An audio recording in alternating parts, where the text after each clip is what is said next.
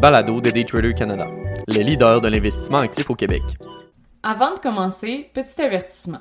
Le contenu de ce balado, les données financières et économiques, incluant les codes boursières ainsi que toute analyse et interprétation de celles-ci, sont fournis à titre d'information seulement. En aucun cas, elles ne doivent être considérées comme étant une recommandation ou un conseil d'acheter, de vendre, de vendre à découvert ou poser tout autre acte envers toute valeur mobilière, tout instrument dérivé ou tout actif ou classe d'actifs quelconque. Bonne écoute! Se brancher sur les problèmes par Olivier Gélina, analyste financier et contributeur pour Daytrader Canada. Il y a quelques semaines, nous avions soulevé l'intérêt du gouvernement du Canada par rapport aux mines de lithium, suivant son apport financier à la firme E3 Lithium sur le TSX Venture, ticker ETL. La guerre au lithium, dans l'élan de l'électrification de nos véhicules, ne fait que commencer et Ford Motor Company, F sur le New York Stock Exchange, nous en a livré la preuve ce lundi. Cette nouvelle guerre aux métaux précieux apporte cependant son lot de questions qui semblent encore aujourd'hui demeurer sans réponse. L'industrie de l'automobile a pris sur lui que de développer son futur et le consommateur suivra. L'enjeu, demeurant encore aujourd'hui un sujet de débat, est la manière à arriver à l'électrification tant par ces géants de l'automobile. Ford Motor s'est commis ce lundi sur un de ses plans d'avenir afin de s'assurer une place de choix dans la ligne de montage des véhicules du futur. Un investissement de 3,5 milliards de dollars américains serait contemplé par la géante américaine avec un fournisseur chinois afin de bâtir et opérer une usine de fabrication de batteries au lithium. Une coentreprise sera créée afin de partager les bénéfices et sera dirigée à la fois par Ford mais également par Contemporary Amprex Technology Co. ou CATL, une compagnie publique sur le marché de Shanghai sous l'identifiant 300750. CATL se spécialise depuis 2011 dans la production d'accumulateurs lithium-ion, une composante cruciale pour la fabrication de batteries de véhicules électriques. Au cours de la dernière décennie, CATL a fait partie de plusieurs coentreprises à travers le monde et a même récolté le premier rang pour la production de volumes de batteries pour véhicules électriques. Quoique le regroupement d'efforts apporte habituellement son pesant d'or en bénéfices, cette entraide fait tout de même froncer les sourcils sur la scène politique. Les tensions politiques entre l'Amérique du Nord et la Chine sont d'actualité, et cette alliance a même poussé certains États américains à retirer leur candidature pour l'établissement de l'usine de fabrication contemplée par le regroupement. L'usine, qui s'établirait vraisemblablement au Michigan, prévoit la fabrication de batteries au lithium fer phosphate, ou LFP, une technologie adaptée par le pionnier du milieu, Tesla Motors, ticker TSLA, sur le Nasdaq.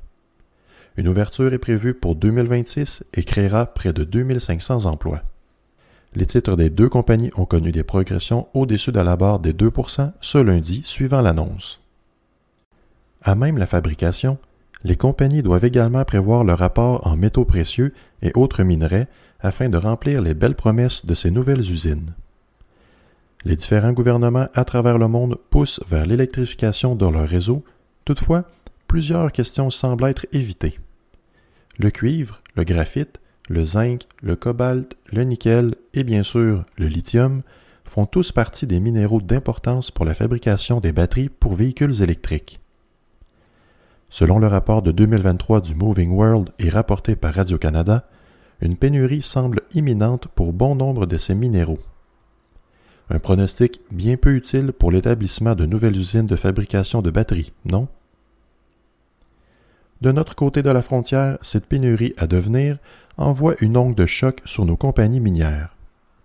L'extraction plus rapide et plus efficiente du minerai passera forcément par des investissements du gouvernement et du secteur privé dans les minières. Entrent alors en jeu les aspects environnementaux et légaux sur l'extraction et utilisation juste des ressources naturelles dans lesquelles je ne m'aventurerai pas aujourd'hui. Toutefois, ces enjeux amènent un nouveau point d'importance. Sommes-nous en mesure de recycler ces métaux dans les batteries une fois leur durée de vie atteinte?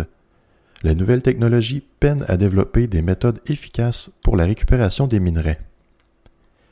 Comparativement au niveau de RD investi dans le développement des batteries, la RD du recyclage efficient de ces mêmes batteries peine à suivre la tendance. Ce déséquilibre pose nécessairement un problème face à une ressource en quantité limitée. Un problème qui avait été décelé assez tôt chez nos producteurs de téléphones cellulaires. Leur solution du moment avait été d'offrir des incitatifs monétaires afin de rapporter son ancien téléphone et ainsi obtenir un rabais sur le prochain. Le problème avec cette approche est qu'il en devenait coûteux d'ouvrir les appareils afin de récupérer les métaux précieux.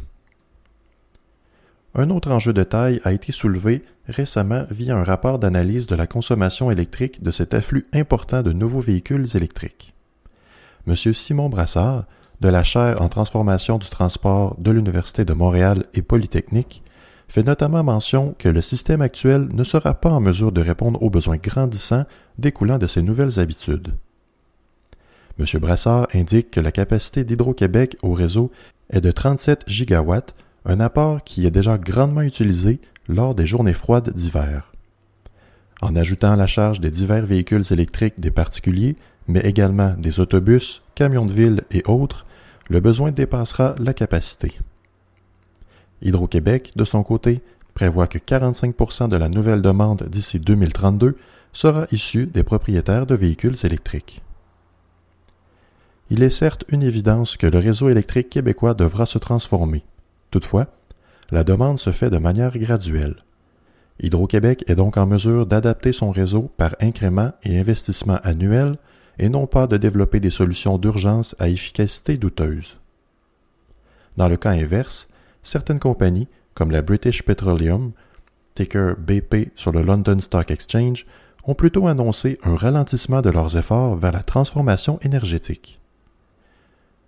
Reconnaissant que le réseau public ne puisse suivre la tendance de l'électrification dictée par les fabricants automobiles, des milliards continueront d'être investis dans les énergies polluantes afin de répondre à la demande latente des véhicules électriques. Comme quoi, l'innovation, aussi bonne soit-elle, doit se faire à vitesse acceptable pour tous et se fera vraisemblablement à l'aide d'investissements additionnels de toutes parties.